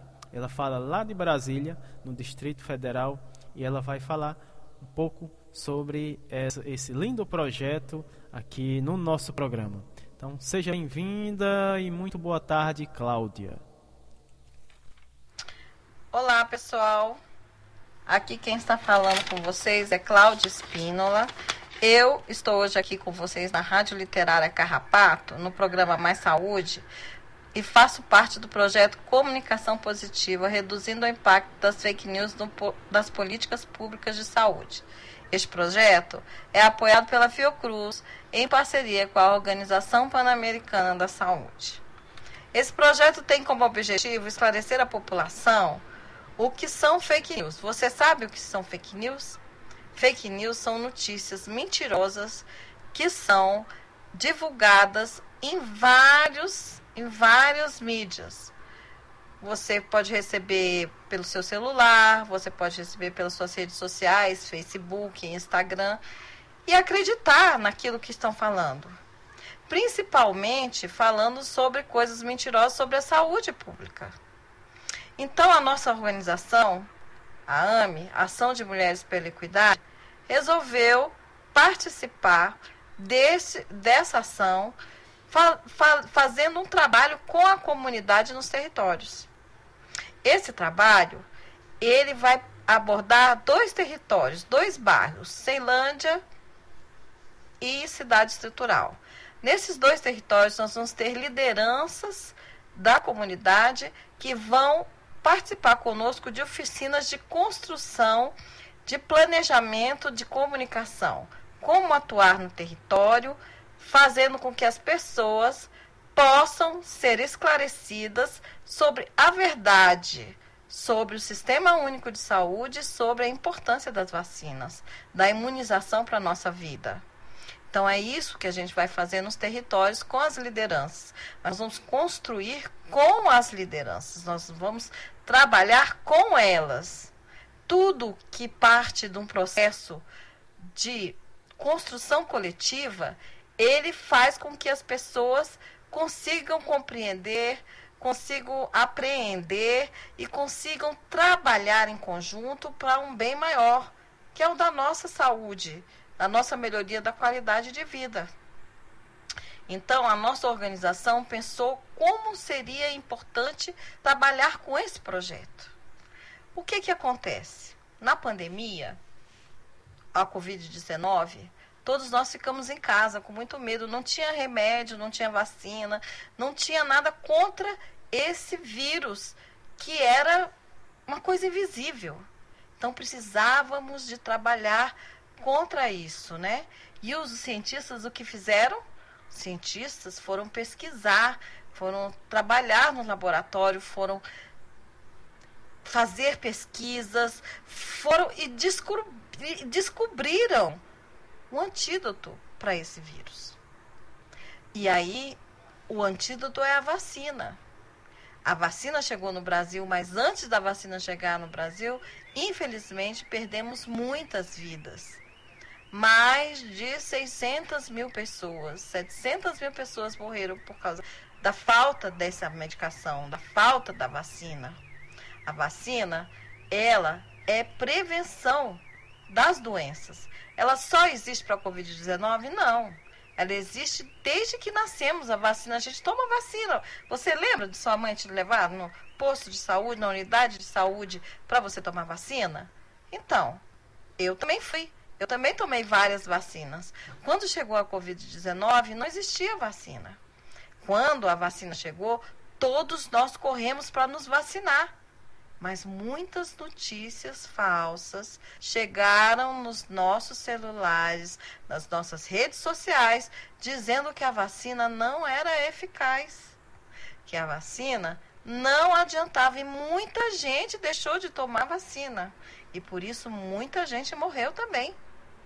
Veja como é importante a gente entender sobre notícias falsas e não sair mostrando ou divulgando para as pessoas notícias que não temos certeza se é verdade ou se é mentira. Porque se for mentira, a gente não pode divulgar.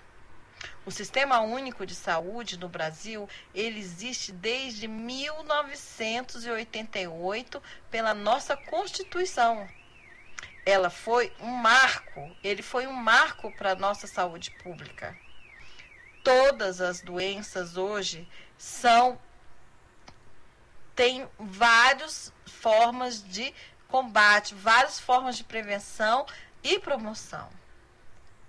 A vacina é uma dessas estratégias, porque tem doença que não tem vacina, mas tem tratamento, tem paliativos. Contra a Covid-19, a gente tem a vacina. Então é importante que todos nós saibamos que vacinar é importante. Proteger a vida é importante. Então, por que temos que nos vacinar? Exatamente por isso para nos proteger e proteger aqueles que amamos. Vamos levar as nossas pessoas, os nossos amigos, as nossas, os nossos filhos e netos, nossos sobrinhos, para vacinar. Existe vacina para todas as doenças? Não, não existe vacina para todas as doenças. Mas existe para muitas doenças. Inclusive, muitas doenças deixaram de existir por causa da vacina. Uma delas foi a poliomielite, que hoje no Brasil não existe mais. Essa conversa que eu estou tendo com vocês é muito importante para a gente ter a certeza de que podemos trabalhar em conjunto, fazer o melhor do nosso melhor para proteger a nossa comunidade. Somos pessoas que atuamos sempre, sempre pela melhoria da qualidade de vida da nossa comunidade.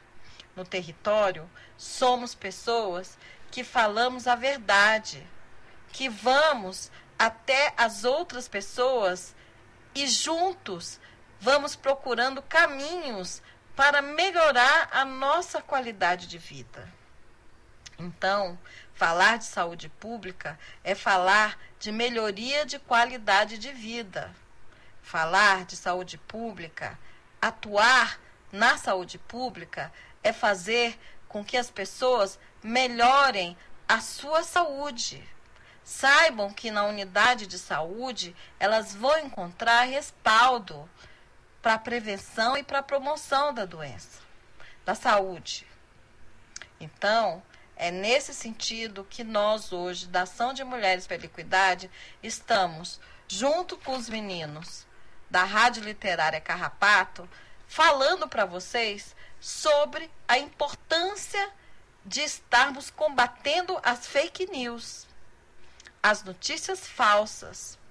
Saber que podemos ter notícias verdadeiras que vão impactar positivamente na nossa saúde é maravilhoso, mas também saber e ter a consciência de que notícias falsas podem acabar prejudicando a nossa saúde também é importante. E saber que a gente precisa, antes de divulgar qualquer, qualquer notícia, precisamos saber se essa notícia é de verdade, é verdadeira ou se é mentirosa. Para isso, precisamos saber e, e compreender tudo o que está se passando à nossa volta. É nesse sentido que nós, da AME, da Ação de Mulheres pela Equidade, estamos com vocês hoje falando sobre o nosso projeto. Um projeto que é pequeno, que vai pegar dois bairros de Brasília que tem poucas pessoas, não tem assim milhões de pessoas, mas que a gente no pequeno pode fazer o muito. Saibam que a sua atuação dentro da sua comunidade pode melhorar muito a sua vida. A melhorar muito a vida das pessoas que você ama, dos amigos que fazem a sua caminhada. Então, queremos agradecer agora, nesse momento, o pessoal da Rádio Literária Carrapato por essa oportunidade que nos deu de estar conversando com vocês hoje sobre a importância da vacinação, sobre a importância da saúde pública na nossa vida, sobre a importância de saber que notícias falsas podem destruir vidas e que é preciso, antes de qualquer coisa, saber que a verdade deve sempre combater a mentira e a verdade deve ser sempre divulgada. Por isso, hoje estamos juntos, trabalhando pela nossa, pela nossa saúde pública, a melhoria da nossa saúde pública. Um abraço, gente. A gente agradece a sua participação, Cláudia, e dizer que quem quiser conhecer um pouco mais do trabalho da AME, né, Ação de Mulheres pela Equidade, é só procurar o arroba Correio AME, né? Onde tem todas as atividades que o projeto vem desenvolvendo lá em Brasília, né? Então a gente agradece e estamos juntos, né? Nessa, nessa divulgação das informações corretas dentro das, das nossas comunidades, né? Lembrando que no próximo sábado vamos ouvir mais um projeto, né? Agora vem lá de Pernambuco. Eita. né? Mais uma rádio comunitária, né? Que também está junto que com massa, a gente no projeto, é massa, a rádio do Coque, né? Mas assim, já estamos fechando toda a programação agora do mês de fevereiro, viu, Samuel? E vou dar só o um spoilerzinho, né? A gente está fechando assim mais afunilando a temática, mas vai ser algo sobre saúde mental, numa perspectiva da política, numa perspectiva dos atendimentos, nessa perspectiva assim de como isso está sendo sendo desenvolvido, né? Enquanto um direito, enquanto uma necessidade, né? Que a gente sabe que a, pan a pandemia evidenciou muitas situações, né? E, e, isso vem de uma certa forma impactando os nossos serviços, né? Principalmente aqui na atenção básica, né? No, no postinho de saúde, eu costumo dizer, né? Né? E a gente precisa ter uma articulação em rede, estar tá fortalecendo essa rede psicossocial, né? É, aqui no nosso município e ainda mais esse ano que é um ano também das conferências municipais a gente precisa colocar isso e evidenciar isso como uma pauta né, né de melhoria da, e, e qualificar cada vez mais o serviço dos nossos usuários. Pois é, vocês é, ouviram, né, conheceram mais uma dessas iniciativas e próximo programa e nos próximos programas vocês irão conhecer mais iniciativas bacanas, né? Potentes em vários cantos do Brasil. É, a Erika já adiantou que próximo programa a gente vai para Pernambuco é. conhecer outra potência né, da comunicação popular, que é a rádio o Coque. Do Coque. Do Coque, né? A rádio do Coque. Então, já fica aí o convite, né, para conhecer mais outra potência é, próximo programa. Mas antes, né, é, vamos de do projeto Nordestinados a Ler, esse projeto é, que tem que faz parte aqui do terceiro bloco, mas que tem um programa, né, na Rádio Cafundó, né, é, eu vou ficar devendo aqui o horário. Próximo programa eu passo os horários, né? Mas temos uh, esse projeto que, por sinal, é muito lindo, né? Produzido pela Luciana Bessa. E a gente traz um, um, um pouquinho né, desse projeto aqui para o nosso programa no terceiro bloco. E a Luciana Bessa, que é doutora em letras pela Universidade Federal do Ceará, UFC, também é idealizadora do blog Nordestinados a Lei. Ela fala aqui da cidade do Crato. E ela vai homenagear. Ah, já tem, né? O horário. A Erika é, é rápida aqui, já me passou o horário. Daqui a pouco eu vou falar. E ela vai homenagear os profissionais de saúde. Vamos ouvir a, a homenagem da Luciana Bessa. Boa tarde, Samuel. Boa tarde, Érica. É um prazer estar aqui novamente na Rádio Literária Carrapato. Eu sou Luciana Bessa, eu sou idealizadora do blog Nordestinados a Ler. E o blog Nordestinados a Ler, gente, é uma ferramenta dialógica interativa que busca evidenciar uma literatura produzida por mulheres aqui da região Nordeste. Então, caso vocês queiram conhecer o nosso trabalho, Caso queiram enviar textos para publicação, resenhas de livros, de filmes, artigos de opinião, é só entrar lá no nosso blog, que é nordestinadosale.com.br. Nós acabamos de lançar a segunda coletânea né, de textos do Nordestinados a Ler. E caso vocês queiram baixar o e-book gratuito com 88 textos, é só ir lá no nosso Instagram, arroba nor.destinados Aí tem a bio, você baixa, lê, tenho certeza que vão gostar. E hoje aqui, sábado, dia 28 de janeiro né, de 2023, eu gostaria de prestar uma homenagem aos profissionais de saúde, na verdade a todos os profissionais, em especial os profissionais de saúde. Inclusive esse cordel, que é de autoria da Júlia Oliveira, ele foi inspirado na campanha Valorize o Essencial, que foi promovido pelo Comitê Internacional da Cruz Vermelha para fornecer apoio e o respeito aos profissionais de saúde durante sua atuação na pandemia do Covid-19. Então, para além da pandemia, esses profissionais merecem nossos eternos agradecimentos. Então, vamos lá ao cordel da Júlia Oliveira, que se chama Valorize o Essencial. Diz o seguinte: 2021 mudou nossa forma de olhar o cotidiano. Foi preciso transformar uma nova percepção, tudo em outra dimensão. Foi preciso repensar. O simples, o dia a dia, por vezes é tão corrido que nos impede de ver em tudo o real sentido. O que é essencial, tratado como banal, passa desapercebido. O vírus, tão pequenino, fez global transformação de dentro de nossas casas numa total comoção. Assistimos à tragédia de uma doença sem rédea assolar cada nação. Sem nenhuma distinção, o corona se espalhou. Com um rápido contágio, o mundo todo afetou. Sem toques e sem abraços, determinou novos passos, um vazio nos causou.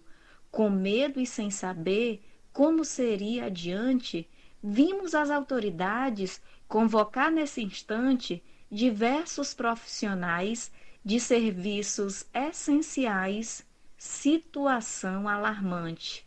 A maioria de nós pôde ficar resguardado, cumprindo isolamento que nos foi orientado, porém houve um contingente com destino diferente deste há pouco citado.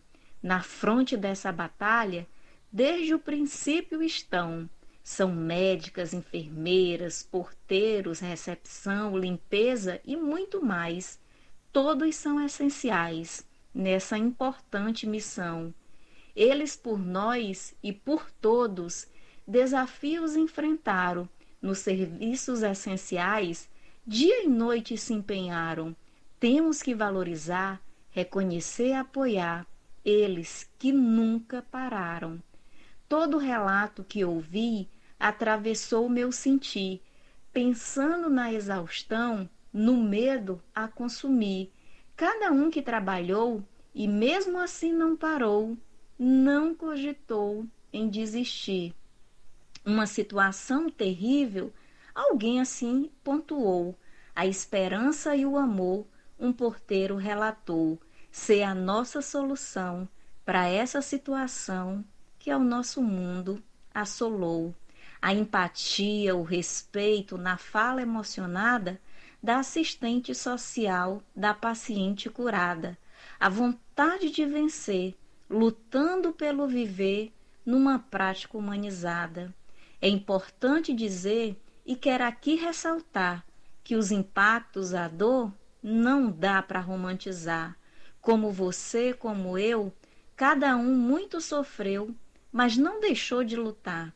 A violência armada, mesmo com a pandemia, foi um presente, impactou, gerou mortes e agonia. Os profissionais citados muito foram afetados no seu fazer dia a dia. Existe por trás das máscaras uma pessoa que sente, um humano como nós, que não é indiferente, que precisa de cuidado, precisa ser apoiado, por toda a nossa gente. Foi seguindo esse olhar de respeito e atenção que a Comissão Internacional da Cruz Vermelha propôs precisa adaptação no acesso mais seguro e eu aqui lhe asseguro tempo potente atuação. Assim, os serviços públicos essenciais apoiar, esse então é o seu foco, bem como propiciar mais respeito proteção e a valorização de quem segue a trabalhar. Para os impactos mitigar de tudo que se passou, precisamos refletir, valorizar quem cuidou de todos, de coração reconhecer cada ação que tanto se dedicou. As palavras têm poder, são afago e incentivo, um modo de demonstrar nosso olhar coletivo, bem como a gratidão a quem com sua ação segue firme e ativo. Sorria com seu olhar, esse é o novo normal. Cuide de quem mais precisa, da sua saúde mental. O mundo segue a mudar e até tudo isso passar, valorize o essencial.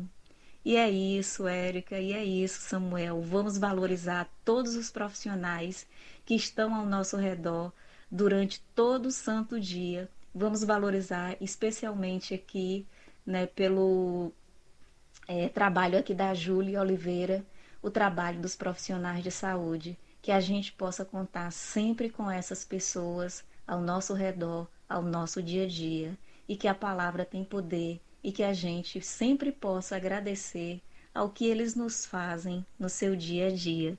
Boa tarde a todos e todas.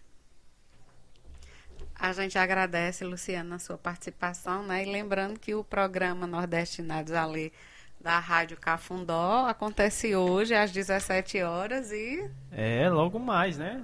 É daqui a pouco, às 17 horas.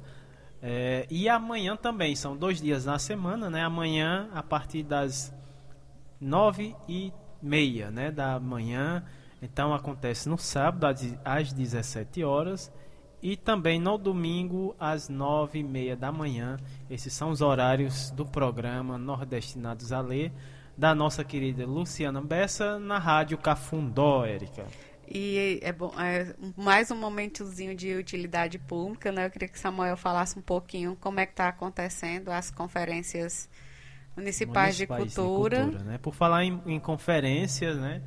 É, aqui na cidade do Crato já iniciou a, o, as primeiras conferências. Na verdade, é, esse ano vai acontecer a terceira Conferência Municipal de Cultura do Crato. Essa conferência né, que visa a promoção de um amplo debate com a sociedade civil sobre as políticas públicas de cultura e aprovação das diretrizes ah, para elaboração do Plano Municipal de Cultura. Né? Então, a gente vai ter ah, em março né, a, a conferência mesmo, a maior, mas a gente já iniciou ah, as conferências territoriais, né, que a primeira aconteceu lá na Ponta da Serra, aqui no Crato, no dia 14, né? Iniciou a dia 14, dia 21 foi lá no Baixio das Baixio do Muquem, né? E hoje, dia 28, encerrou a as conferências ter, é, territoriais aqui na, é, no, no SEJA, aqui na, no centro da, da cidade do Crato, né? E essas territoriais ela abrange é, os territórios, né? É, as primeiras são os territórios é, mais as zonas rurais e esse último foi mais no centro da cidade, né? A zona urbana. É, agora vai acontecer os, as conferências. Ainda passa aqui. Agora vai a, a partir da próxima semana vai estar tá acontecendo as conferências setoriais, né, que elas vão acontecer à noite é, em alguns pontos é, da cidade. Eu vou passar aqui, Érica, rapidinho a, as datas e os horários, né, para o pessoal aqui da cidade. Então, sempre enfatizando a importância, né, da participação de todos e todas nessas conferências para dar sugestões, né, e colaborar é, na elaboração desse plano municipal de cultura. Então, é, as setoriais elas começam a partir do dia 31, né? Eu acho que é próxima terça, se eu não me engano, dia 31 de janeiro, uh, das 18 às 21 horas.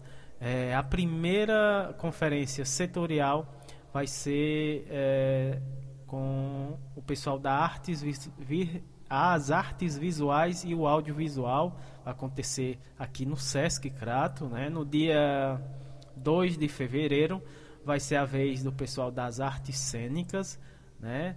Ah, sempre das 18 às 21 horas. É, também vai acontecer lá no Sesc Crato.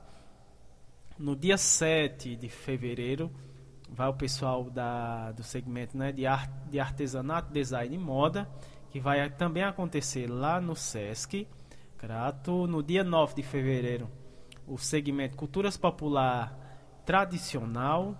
É, tam, agora vai ser. Esse vai ser no SENAC, vai acontecer no SENAC, né, das 18 às 21. Uh, ah, no dia 14 de fevereiro, uh, o setor de entidades culturais também vai acontecer lá no SENAC, aqui no Crato no dia 16 de fevereiro, das 18 às 21, também no SENAC, o segmento de gastronomia.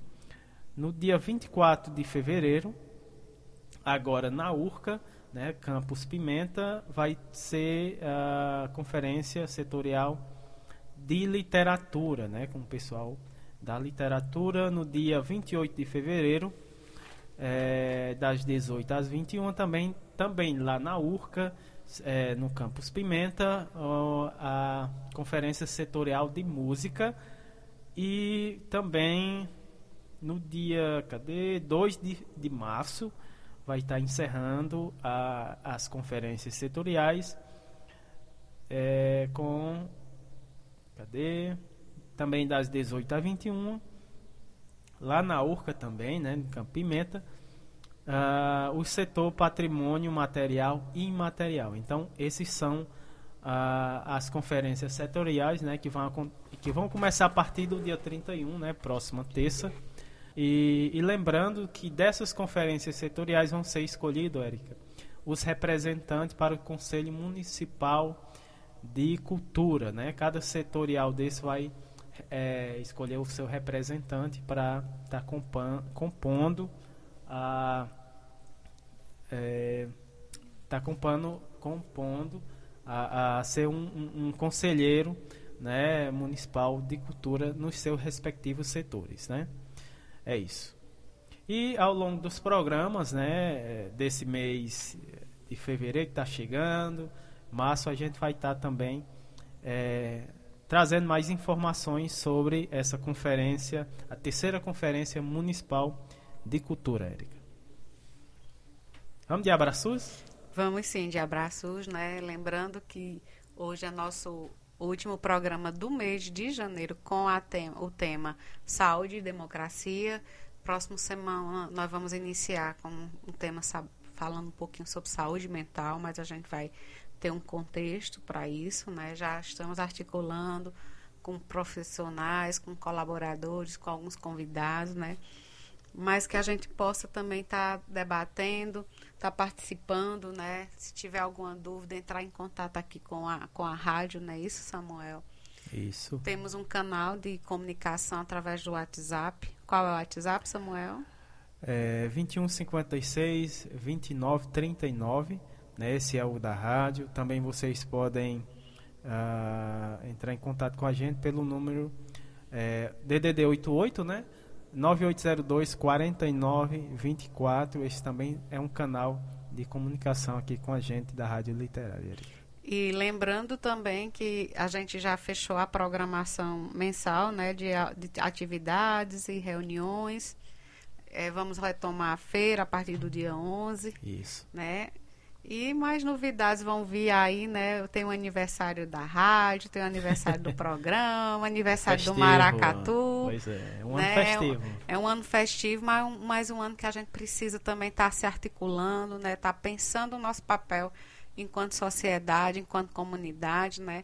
Tá atuando aqui junto da associação do Carrapato, né, Samuel? Uhum. Samuel está à frente, né, como presidente, mas a gente é, articula e incentiva que tenha essa participação cada vez mais aqui dos moradores, né, dos feirantes, das lideranças, né, da, da do, do, pessoal voluntário que também dá sua contribuição aqui na rádio, né, que em breve também terá novidades, né, Samu? Com certeza. E vamos de abraços, né, agradecendo a colaboração de todos, a audiência, né? Num, mais um momento de, não é a gente fala que sempre falou que não é um não é um programa, é um, é um momento de um encontro, né? De onde, a, de onde a gente cruza e escuta os nossos os nossos sotaques, né? A gente escuta gente do de várias partes, cantos desse país, né? Dando essa oportunidade da gente aprender uns com os outros, né? E o abraço mais que especial para os nossos grandes colaboradores que já estão com a gente há mais de três anos. Né? Vamos para o terceiro ano do programa Minuto Mais Saúde, né? A nossa querida Patrícia Silva, a Lohane Solano, a Graça Portela da Fiocruz, do Rio de Janeiro, nosso querido professor Ricardo Cecim, a grande parceira, a Rádio Paulo Freire, da Universidade Federal do Pernambuco, é, o Sérgio Aragá, que em breve vai estar conosco na programação de fevereiro, Margarida Portela, doutor Olivandro, professor Alcindo Ferla, né, o Ney Vital, né, que tem um programa nas Asas da Asa Branca, da Rádio Cidade, 870, todo domingo lá em Petrolina, a partir das 8 às 9 horas. Professor Itamalage, lá de Pernambuco, a Paula Érica, a NEPS, o Movimento SUS nas ruas, né? E através do movimento SUS na a gente tem grandes colaboradores, né? E entrelaçamos várias parcerias. A nossa também grande parceira, a Rádio Cafundó, lá da comunidade do Alto da Penha e Mutirão, que faz a transmissão do programa Minuto Mais Saúde todas as segundas-feiras, a partir das três horas da tarde.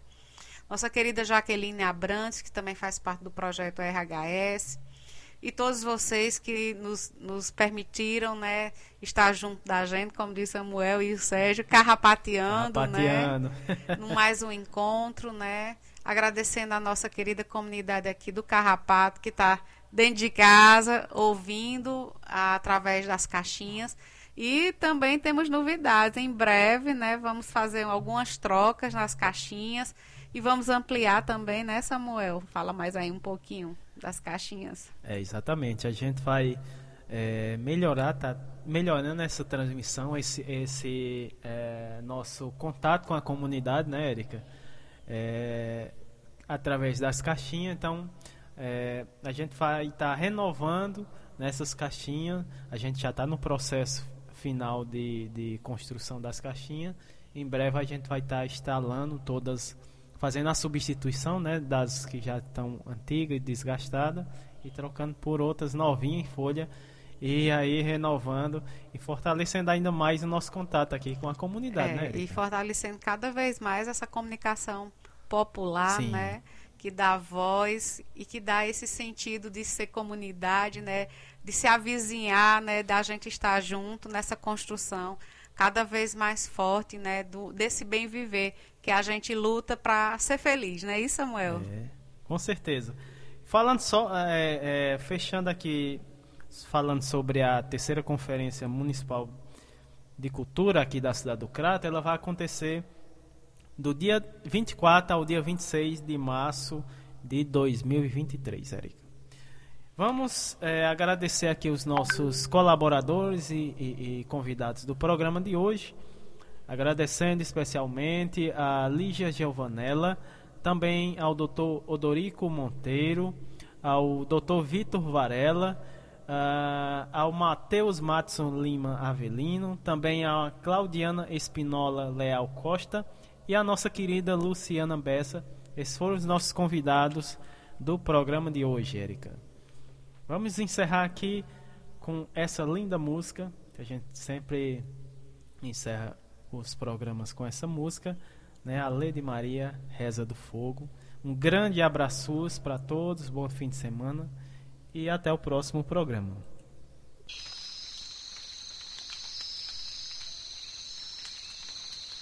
Hey, hey, ai, ai, ai,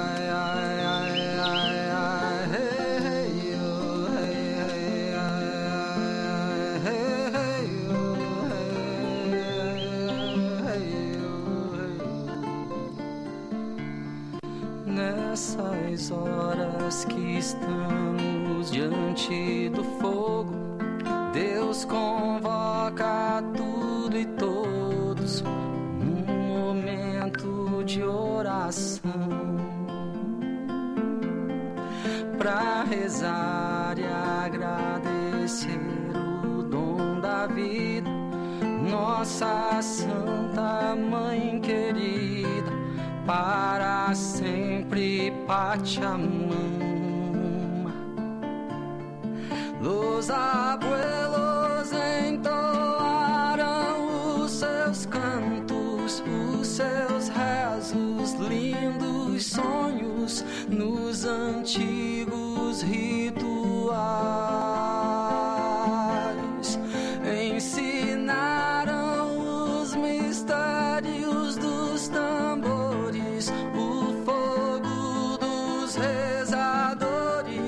Salve os nossos ancestrais nessas horas que estamos diante do fogo. Deus convoca tudo e todos num momento de oração para rezar e agradecer o dom da vida. Nossa Santa Mãe querida, para sempre Pachamama. Los abuelos entoaram os seus cantos, os seus rezos, lindos sonhos nos antigos rituais. Nos contaram